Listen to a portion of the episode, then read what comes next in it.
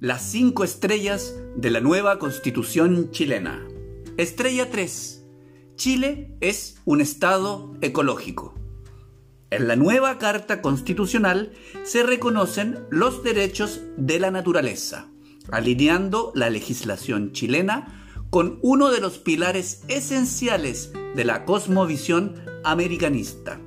De este modo, la propuesta constitucional chilena sigue la tendencia de países que han definido a nivel constitucional su responsabilidad ecológica y ambiental, como Ecuador y Bolivia.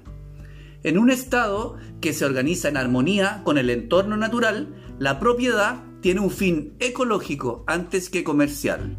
Los bienes comunes, como el agua, los glaciares y las playas, no son apropiables en ninguna de sus formas.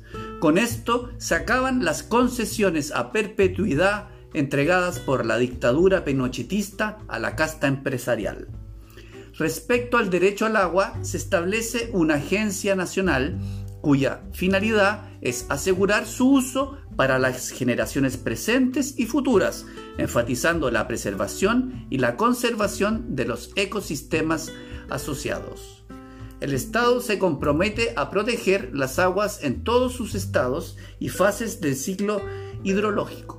Además, debe promover su gestión comunitaria y el saneamiento, especialmente en áreas rurales y extremas. La propuesta constitucional también define que el combate al cambio climático es una obligación prioritaria del Estado de Chile. Las políticas públicas se deben orientar a la conservación de los recursos naturales y es un deber del Estado garantizar la educación ambiental en todo nivel.